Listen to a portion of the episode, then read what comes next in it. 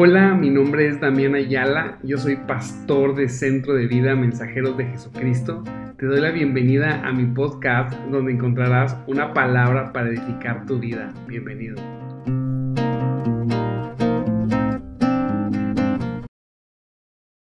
Venimos a recibir de Él. ¿Quién vino a recibir de Cristo?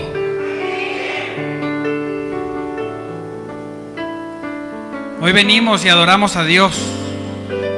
Alabamos con nuestro corazón. ¿Quién alabó a Dios con su corazón? Qué precioso es conectarnos con su espíritu. Qué precioso es experimentar su presencia. Diga conmigo, transformadora. Aleluya. Porque Dios transforma las vidas, amado hermano transforma las vidas. Diga conmigo, Cristo transforma. Y aquí estamos para recibirte, Señor. Preparamos nuestro corazón.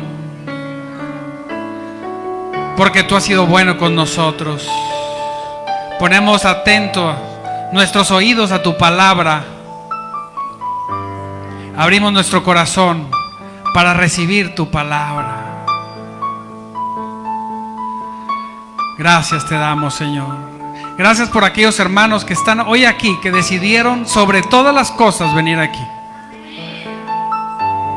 Y gracias por aquellos que se han de conectar o ver este servicio en otra hora.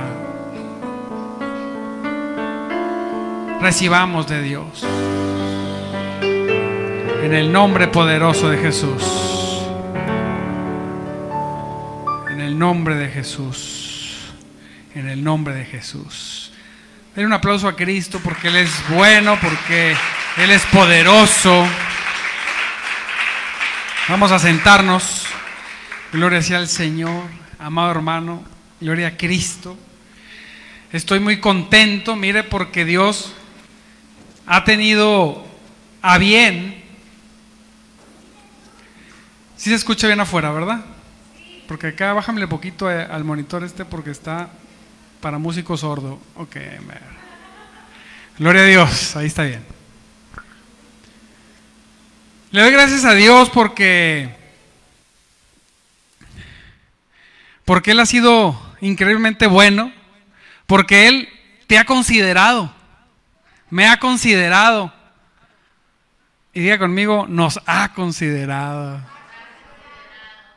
Así es. Mire, hay tantas personas en el mundo, hay muchos millones de millones de personas en el mundo.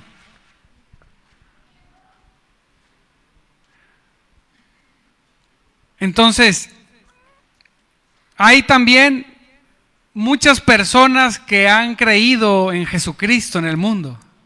También. Y hay muchas personas que le sirven. Pero en comparación en la cantidad de personas que existen en el mundo, no somos tantos. Porque decir que soy cualquiera, pero ser solamente el que ha nacido por la obra poderosa de Cristo mediante el Espíritu Santo. Nada más.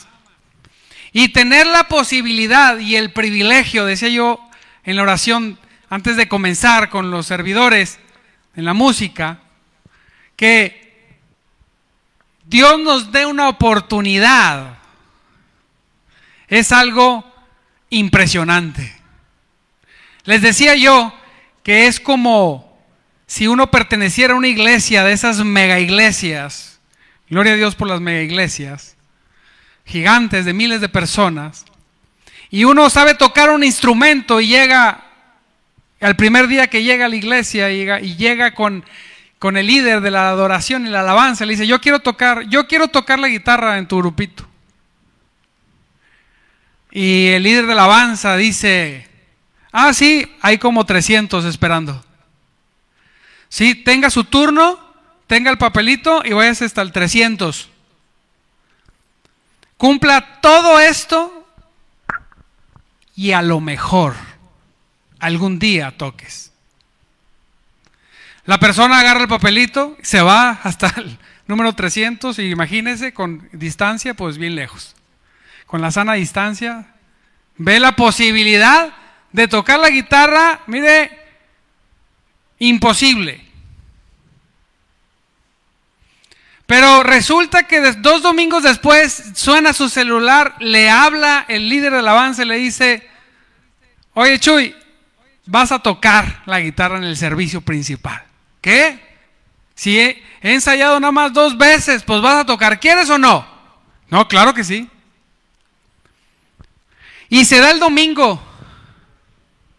Y Chuy no llega. Y pasa el servicio. Y Chuy ahí por el martes, miércoles se reporta con el líder de alabanza y le dice, pastor, próximo domingo cuente conmigo. Y le dice el líder de alabanza, no, apúntale ahí. Nunca vas a tocar. Te di la oportunidad ante 300 personas que estaban haciendo fila. Y el día que te tocó,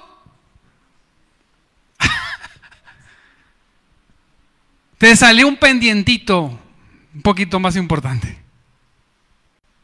¿Sí? Bueno, así, de esa misma manera, tú estás aquí. Se te dio la oportunidad entre muchas personas, pero tú sí viniste. Muchos serán llamados pocos elegidos. No estoy diciendo que los que no vengan o que estén escuchando la transmisión no conozcan ni tengan a Cristo. Estoy diciendo que somos privilegiados, así como ese músico, de haber sido llamado el segundo domingo para ir a tocar, pero muchos somos llamados y decimos, tengo un pendientito. ¿Verdad? No, es que salió un problema. No puedo, ahorita no puedo, Señor. Para servir a Dios es igual. Sentimos los seres humanos que nosotros servimos a Cristo haciéndole un favor a Él. Pero tenemos que recordar que no le hacemos un favor ni al venir, ni al ser cristianos, ni al servirlo. Él nos está dando la oportunidad.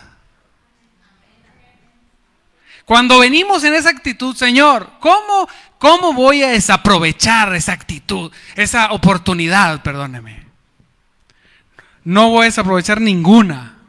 Mientras que estos pies caminen y este cuerpito se levante, voy a cumplir tu voluntad. Amén. ¿Por qué? Porque, amados hermanos, somos privilegiados.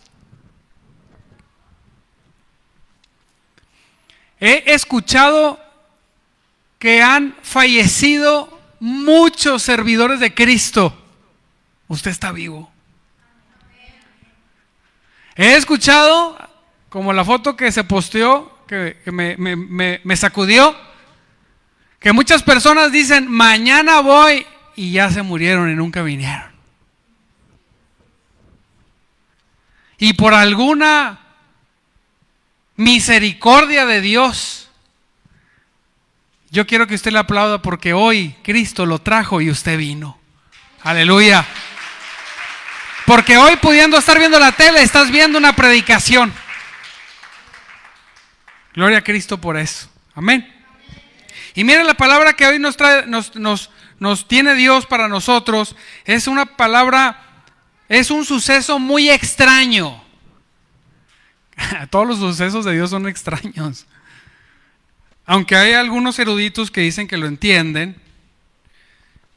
yo estoy seguro, aunque digan, y no porque mi palabra sea más valiosa que la de ellos, es que no entendemos nada.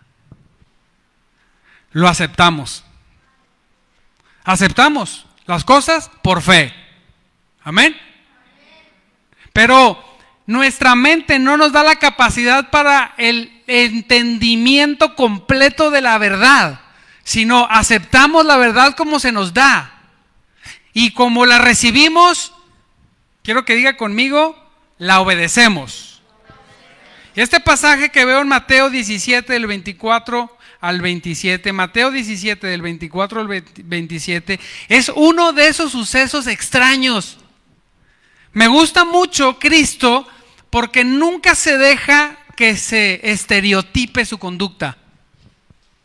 ¿Qué quiere decir? No, no cumple un patrón determinado en el cual yo puedo leer cómo va a actuar Jesús. Si usted lee la Biblia, si usted es un amante de las escrituras, de conocer los evangelios, hablando de los evangelios, usted se va a dar cuenta que las sanidades terminaban en sanidades, pero siempre eran de alguna manera diferente. En este caso, vemos el obrar de Jesucristo en un suceso que parece trivial, muy extraño, pero en poquitas palabras nos dice mucho. Dice que ellos cuando llegaron a Capernaum, estaban los cobradores del impuesto del templo y le preguntaron a Pedro, y le hicieron la pregunta a Pedro, ¿tu maestro no paga el impuesto del templo? Este impuesto, el pueblo de Dios, el pueblo de Dios pagaba diferentes tributos. Un tributo era para Roma, unos tributos que eran para Roma, para el imperio que los gobernaba, y había tributos que era para el templo. Esto no son diezmos, esto no son ofrendas, es un tributo que es para el templo. Este tributo, el pueblo de Dios lo pagaba contento. Era el único tributo que pagaba contento porque era para su templo, era, era para su nación. ¿Sí? Y entonces esos cobradores de impuestos, se le va, va Pedro pasando, se le acerca y le preguntan, oye, ¿tu maestro paga el tributo? ¿Paga el impuesto del templo? Y Pedro, como siempre, sin preguntar, sin nada, él respondió luego, sí, sí lo paga. Sí, así era, así era Pedro, era de, pronta palabra, él se aventaba, él después se, aventaba y después averiguaba. Sí. Y qué precioso es tener la inocencia de este hombre, porque era también inocencia de, decía hacerlo, aunque al final le dieran unas regañadas brutas y le dijeran, apártate de mí, Satanás. Ay, pues, yo decía, pero decía, todos los demás se quedaban callados. Y él hacía, qué importante es hacer, nada más que tienes que cargar con algo, que los que se quedan callados te van a hacer así. Siempre, así. Y luego, después de así, una ristra de deberías. A veces vas a regarla completa. Y a veces vas a acertar. Pero diga conmigo, yo prefiero eso. ¿Sí? Yo prefiero que cuando se lea ese libro de la vida, digan, este, uno de nuestros nombres como alguien que hizo algo, aunque sea pequeño. Que digan, la familia de Damián, la familia de Miguel, la familia de Leobardo, a que no la digan, porque nadie se acuerda de ellos. Y este hombre, este Pedro, era así. Él se aventaba aunque se rompieran los dientes. Y él, seguro, porque conocía a Jesucristo, dijo, claro, claro que él lo paga. Pero aquí cuando él responde esto, pasan dos cosas. Una por su mente, y van a decir, ay, ¿Cómo es posible que sabes lo que pensó? Porque Cristo lo dice.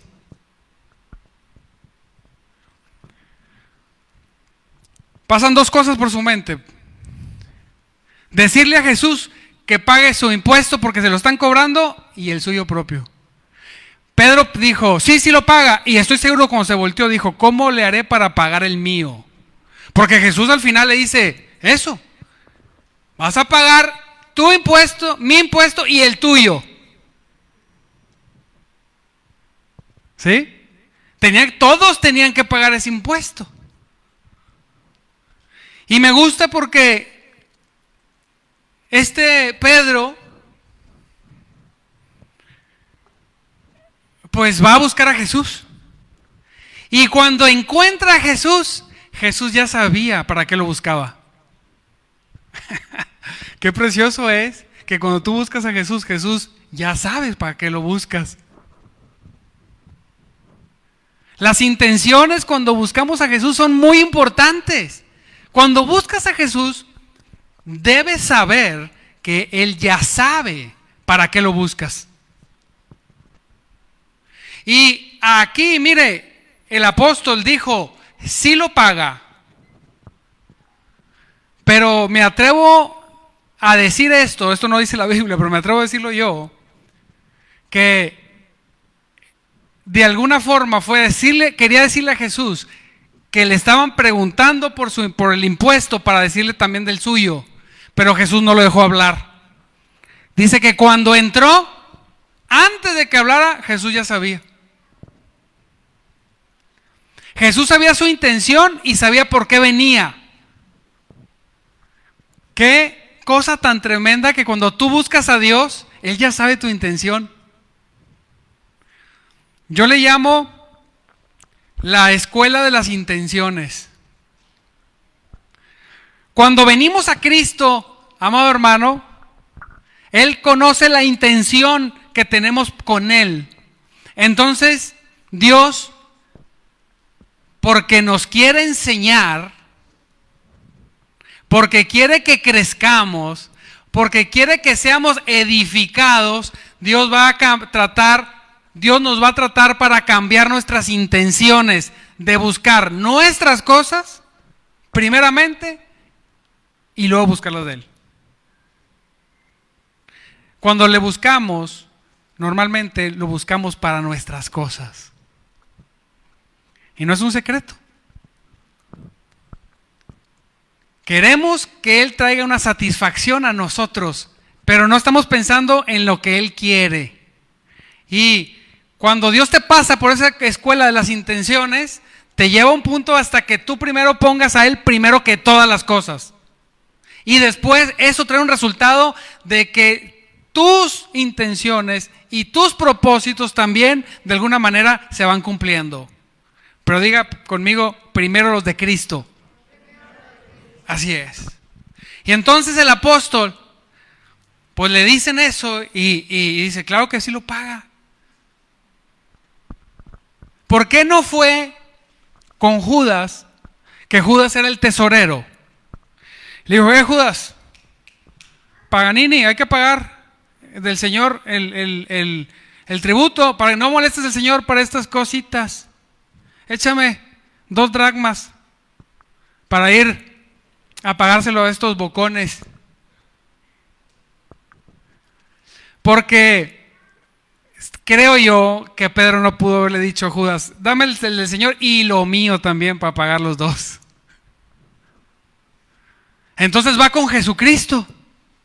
Y llega con Cristo y le dice, oye Señor, eh, y le hace una pregunta, ¿verdad? ¿Qué te parece, Pedro? Antes de que hablara él, llegó y Jesús le dijo esto. ¿Los reyes cobran impuestos a su propia gente o a la gente que han conquistado? Se los cobran a los que han conquistado, contestó Pedro. Muy bien, dijo Jesús. Entonces, ¿los ciudadanos quedan exentos? Sin embargo, no queremos ofenderlos. Jesús le está enseñando aquí. Hey, cuando un país conquista a otro, lo convierte en tributario. O sea, me vas a pagar a mí impuestos. ¿Sí? Mi pueblo mío no paga impuestos, no paga esos tributos, los paga los pueblos conquistados. Y Jesús le está diciendo, mira, este tributo que se está cobrando, aun cuando lo hacemos contento de hacerlo, no es algo que Dios está demandando. ¿eh? Hay un sistema de ofrendas y de diezmos. ¿Qué es lo que hay que cumplir? Pero está bien, mira, para no ofenderlos. Y ahí le da la instrucción rara y curiosa. Porque Jesús pudo acercado, se pudo haber acercado a Pedro y le dijo, ven Pedro, ven, ven, ven. Y detrás de la oreja hacerle, sacar la moneda y dársela. ¿Sí? O Jesús pudo levantar el colchón, meter la mano y sacar una moneda, quitarse una sandalia, sacarla, meterse la mano a la bolsa, si es que tenían bolsa sus ropas, y sacar la moneda. No. Se le ocurre al Señor algo bien extraño. Le dice, Pedro, ven para acá. Vas a agarrar un anzuelo y lo vas a echar al mar. Vas a sacar un pez. Y cuando saques ese pez, le abres la boca y le sacas, va a tener una moneda de plata en la boca y se la sacas. Qué curioso, ¿no? La vas a tomar y vas a pagar mi impuesto, ah, y el tuyo. Que es lo que querías, no te hagas. No sabías cómo decirlo, tremendo. Pero también pagas el tuyo, para que no haya problema. Y entonces aquí lo que me asombra, amado hermano, es que se imagina, Pedro salió del cuarto así. ¿Y los apóstoles qué? Pues que vaya a pescar. Pero, Pedro, el Señor nos hizo pescadores de hombre. No, no, ya no somos pescadores, ya no traemos peces. Pues el Señor me mandó a pescar.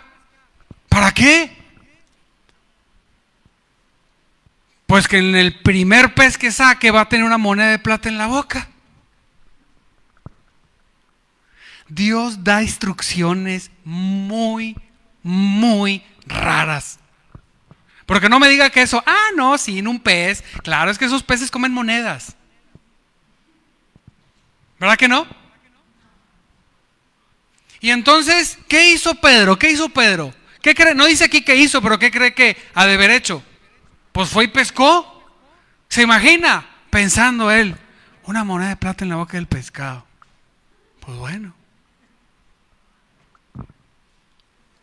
Se subió a la lancha, se metió mar adentro, me imagino, tiró el anzuelo y, y picó un pez.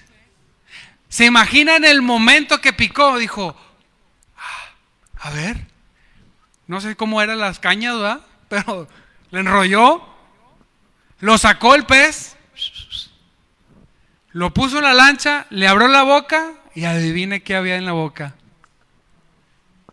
¿Eh? Una moneda de plata, aleluya. Dios tiene la capacidad de sacar monedas de la boca de los peces. ¿Qué imposible traes el día de hoy? ¿Qué instrucción curiosa te dijo Dios que todavía estás pensando, será? Yo no sé si la instrucción que te dio Dios está más rara que esta.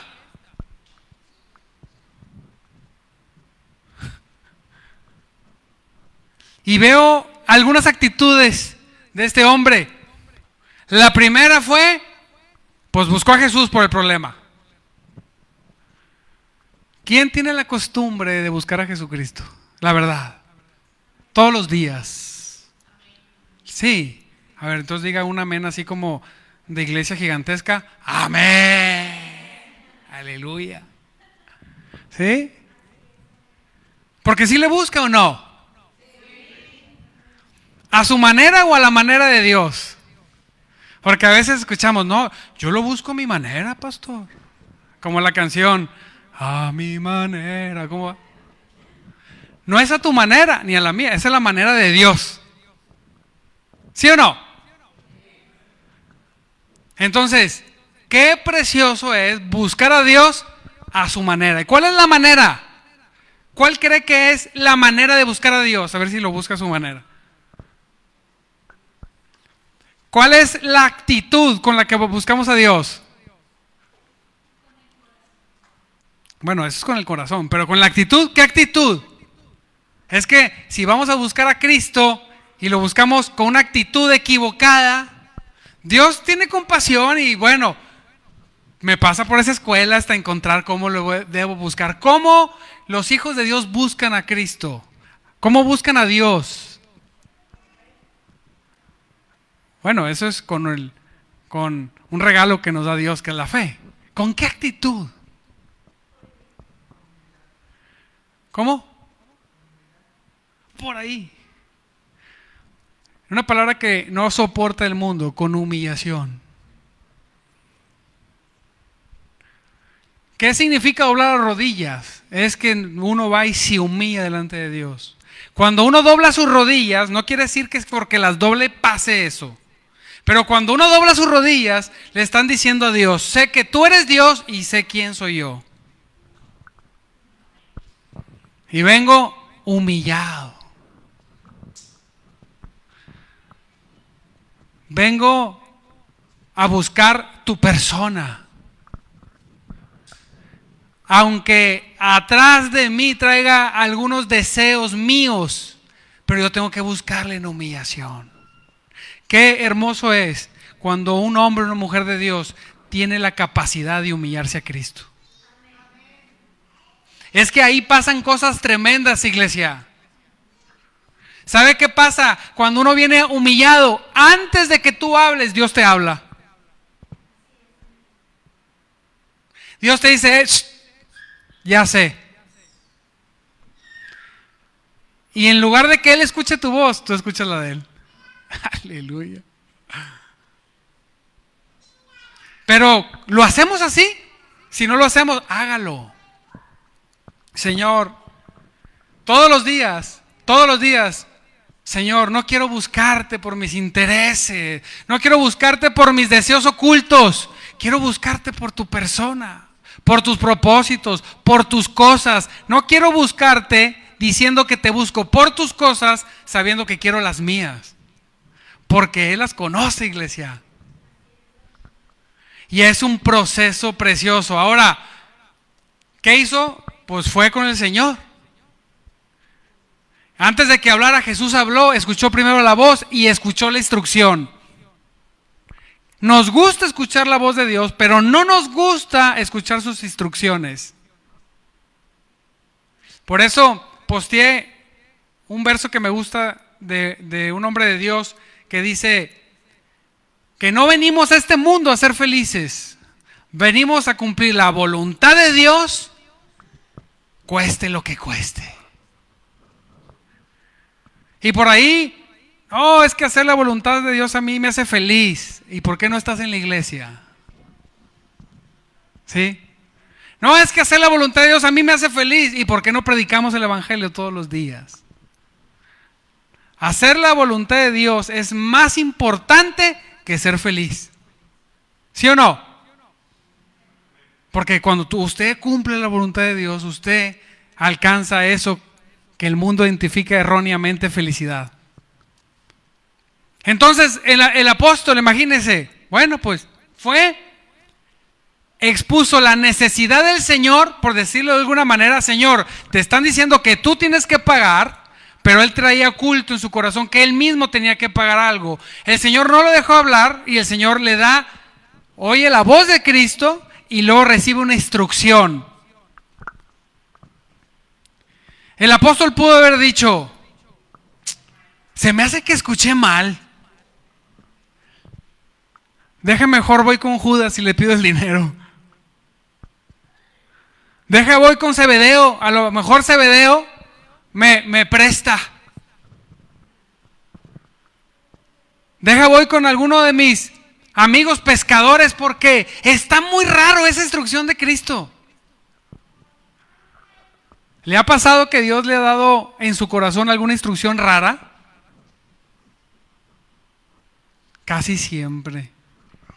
Y uno titubea y dice, ay, será.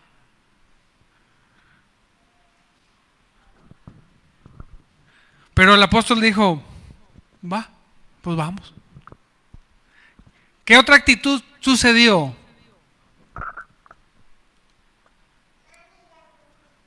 Algo bien trillado. súper, súper, súper, súper predicado y súper insistido. ¿Qué sucedió? ¿Qué hizo Pedro? Obedeció. Si Pedro no obedece, él no podría haber experimentado ese milagro, porque fue un milagro, milagrazo. Yo no sé si sanar de estar cojo y sacarle una moneda de plata a un pez sea más o menos que sacarle la moneda del pez más difícil. ¿Cuántos cojos hay? ¿Y cuántos peces hay? Para que tú puedas ver el poder de Dios y los milagros de Dios en tu vida, tienes que obedecer. Decimos todos como iglesia gigante, amén. Si no, ¿cómo? Si el apóstol no se mete a la barca y no tira el reel, no saca el pez y no ve ese milagro. Porque yo no creo que Dios esté enseñando aquí que podemos sacar monedas de plata de los peces. Yo creo que está enseñando actitudes. Para que tú y yo cuando las leamos no digamos, ah, este pasaje no, no, no enseña nada, pues una, moneda de la boca. No, sí enseña. Uno, que Dios no puede ser parametrado ni, ni, ni, estandarizado, que va a actuar de una manera. No, es que Dios siempre actúa así. Ah, mira, mira. Entonces, no vamos a hacer tampoco la religión de la moneda en la boca del pez, ¿verdad? Pero Dios no puede ser medido. Dos, antes de que tú vayas, Él ya sabe lo que quieres. Y más lo que Él quiere que tú hagas. Tres, cuando le busco, le busco en humillación. El apóstol tuvo que ir humillado ahí a pedirle para su impuesto sabiendo que él no tenía para el suyo. ¿Cómo tenemos que ir? Humillados. ¿Qué otra actitud vemos? Obediencia. ¿Cómo nos molesta la obediencia? El ser humano es como si estuviera hecho, iglesia, para no obedecer, como, como que, que cada vez que tenga que obedecer, le dé coraje. Es que ¿por qué? ¿Por qué? Porque el ser humano tiende a decir, yo soy Dios. Y a mí nadie me manda. ¿Ha escuchado eso? Es mi vida y yo hago con mi vida lo que quiero. Ay, mira, mira. ¿Y quién te la dio? Sí. ¿Cuándo decidiste? No, es que dicen que antes de nacer estábamos en el cielo y yo elegí ser Damián. Ay, hijo eso. Es una cosa tan horrible y mentirosa esa. No es cierto. Tú no elegiste ser lo que eras. Tú no, no, no, somos nada en el universo y menos en lo espiritual. Dios dijo soberanamente, y tú serás. Ándele. Y tú estarás chaparrito, tú estarás alto, tú estarás moreno, tú estarás güero, tú estarás... Gordito no, eso nosotros lo provocamos. ¿Verdad? Pero él decidió hombre o mujer. Pero el ser humano, no, no, yo decidí. Y, y decidí mi familia. Órale, todavía, ¿verdad? Parece increíble, pero hay gente que cree eso. Y por eso dicen, es mi vida. Y lo que siempre les digo, y está muy trillado y lo repito muchas veces, perdónenme todos. Parezco un hombre ya de 90 años que repite las cosas. No somos capaces de retener las ganas de ir al baño más de una hora. Nos sentimos capaces para decidir cosas para nuestra vida.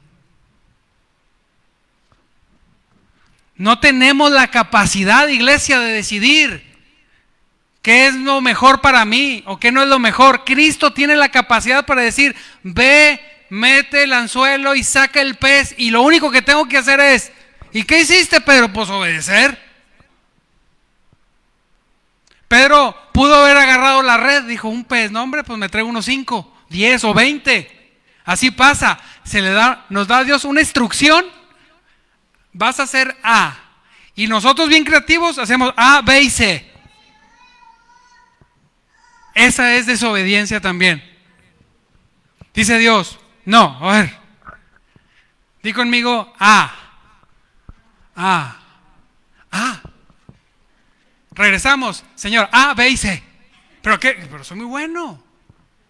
Y el Señor dijo, A, nada más. ¿Sí? Y el apóstol no dijo, le voy a agregar a la instrucción. Estoy seguro que hizo exactamente lo que le dijo el Señor. De, de no hacerlo, no hubiera sacado el pez y no hubiera encontrado la moneda. ¿Cuántas monedas has perdido? Y no estoy hablando de dinero. ¿Cuántas cosas que tú sueñas y quieres no las has tenido porque has querido hacer mejor las cosas como Dios dijo que se hicieran? O porque no las hiciste. ¿Verdad? Ta, ta, ta, ta. Qué bien se porta la niña. Un aplauso porque se porta muy bien. Bebé. ¿Sí? Es obediente. Obediencia, hijo eso. Abusamos de la obediencia. A veces también porque queremos a veces las personas que las personas hagan lo que nosotros queremos. Y decimos, porque no lo hiciste, desobedeciste a Dios. La gente usa eso para manipular aguas. Pero estoy seguro que usted siendo una mujer y un hombre de Dios, que busca a Dios,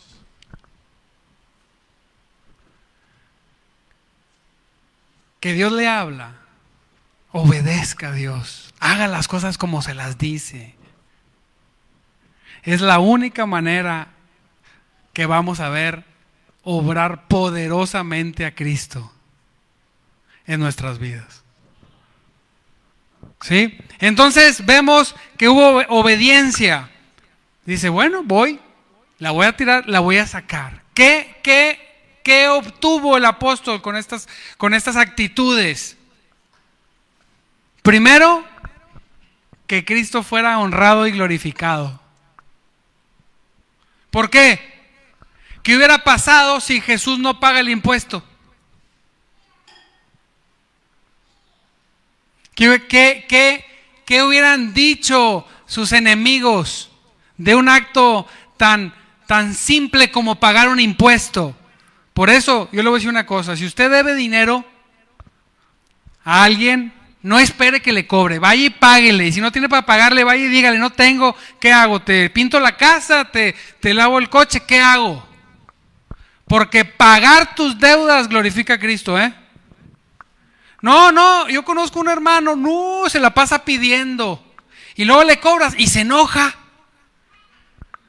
Se le ha tocado, que ya no sé cómo decir, oye hermano, pues tendrá ahí el quinientón que le presté. Ay, ¿por qué me cobra? Pues a usted lo bendice Dios bastante. Ah, bueno, ¿yo culpa tengo? ¿Me pediste prestado, sí o no? Sí, pero la Biblia dice que si, si prestas no, no cobres. Ah, mira, mira.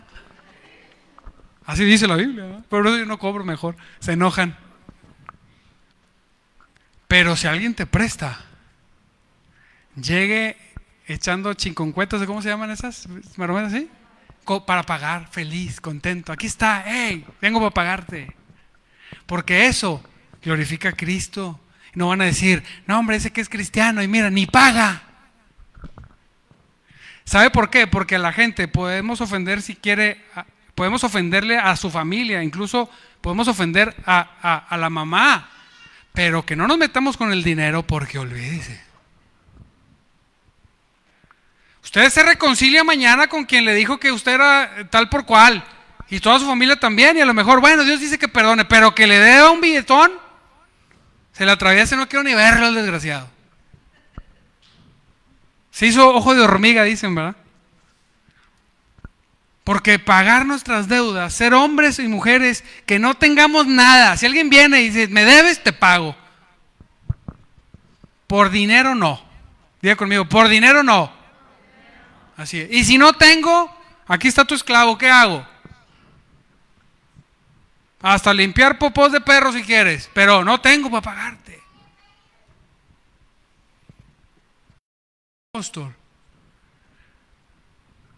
Al ir con Cristo y Cristo y mandarlo y él obedecer, ir y hacerlo, consiguió el talento, consiguió la moneda de plata y fue y honró el nombre de Cristo pagando esa deuda. Y una vez que se cumple todo eso, al final le dice Jesús, ah, y el tuyo también págalo. Que es por lo que venías. También se paga. Dios, yo quiero que tú entiendas algo. Tenemos que entender algo en conjunto. Dios no es un tirano. Dios no está diciendo, te voy a poner el pie en el cuello hasta que me obedezcas y hasta entonces. No, no. Dios ya te dio muchas cosas antes de que tú obedecieras. ¿Se imagina si obedecemos?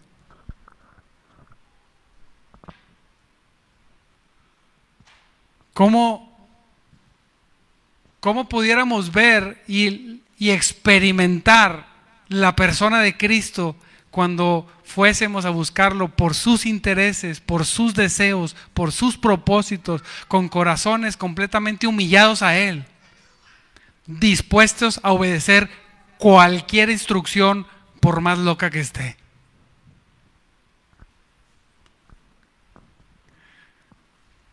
¿Quién de los que estamos aquí o estamos viendo esto o lo vamos a escuchar después, quién está dispuesto a eso? ¿Quién puede reconocer?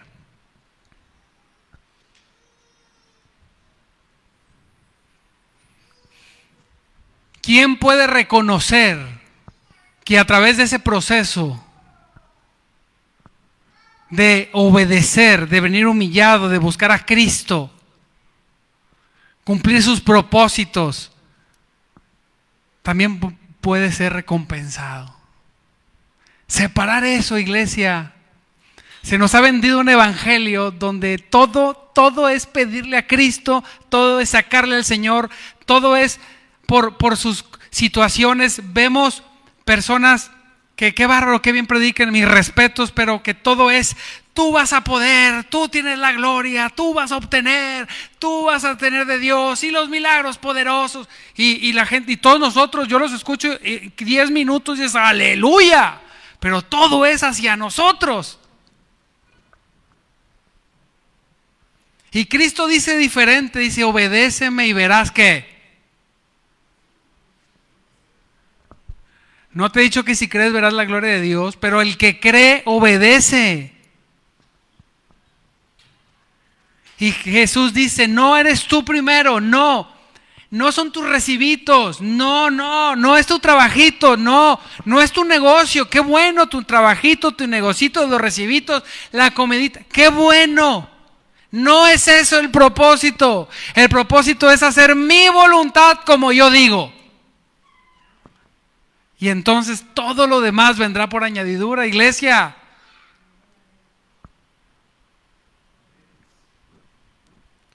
Y podremos ver cosas tan increíbles como esta. Podremos obedecer cosas tan locas que Dios nos dice y dice uno, ¿será? Hazlo. Si es la voz de Dios, hazla. Amén. ¿Me ayudas, Karen, por favor?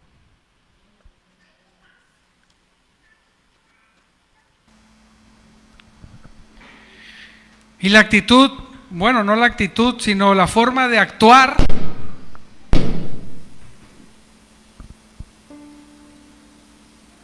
Que me llamó la atención también es que el apóstol hizo de acuerdo a su fe.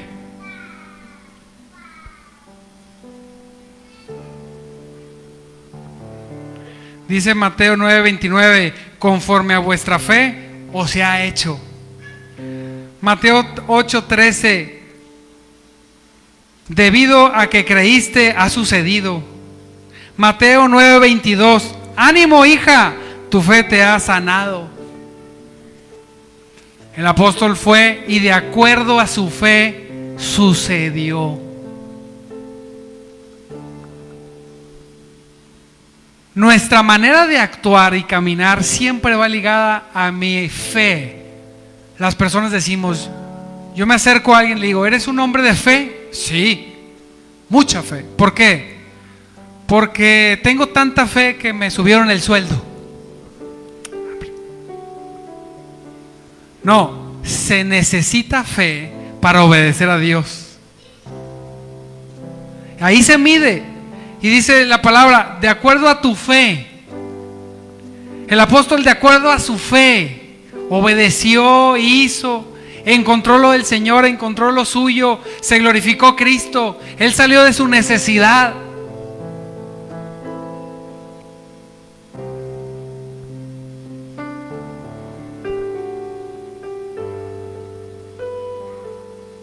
Es momento, iglesia, de obedecer a Dios.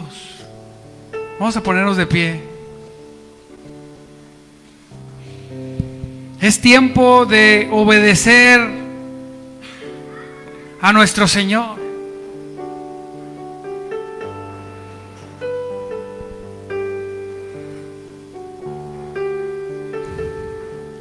Es tiempo de dejar de criticar a quien está obedeciendo a Dios, iglesia. de una manera muy extraña que no comprendes.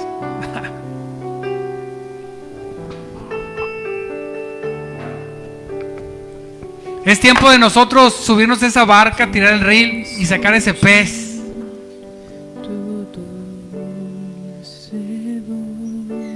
Y a través de un proceso y a través de situaciones tan raras, encontrar la mano de Dios en mi vida. Vamos a cortar la grabación.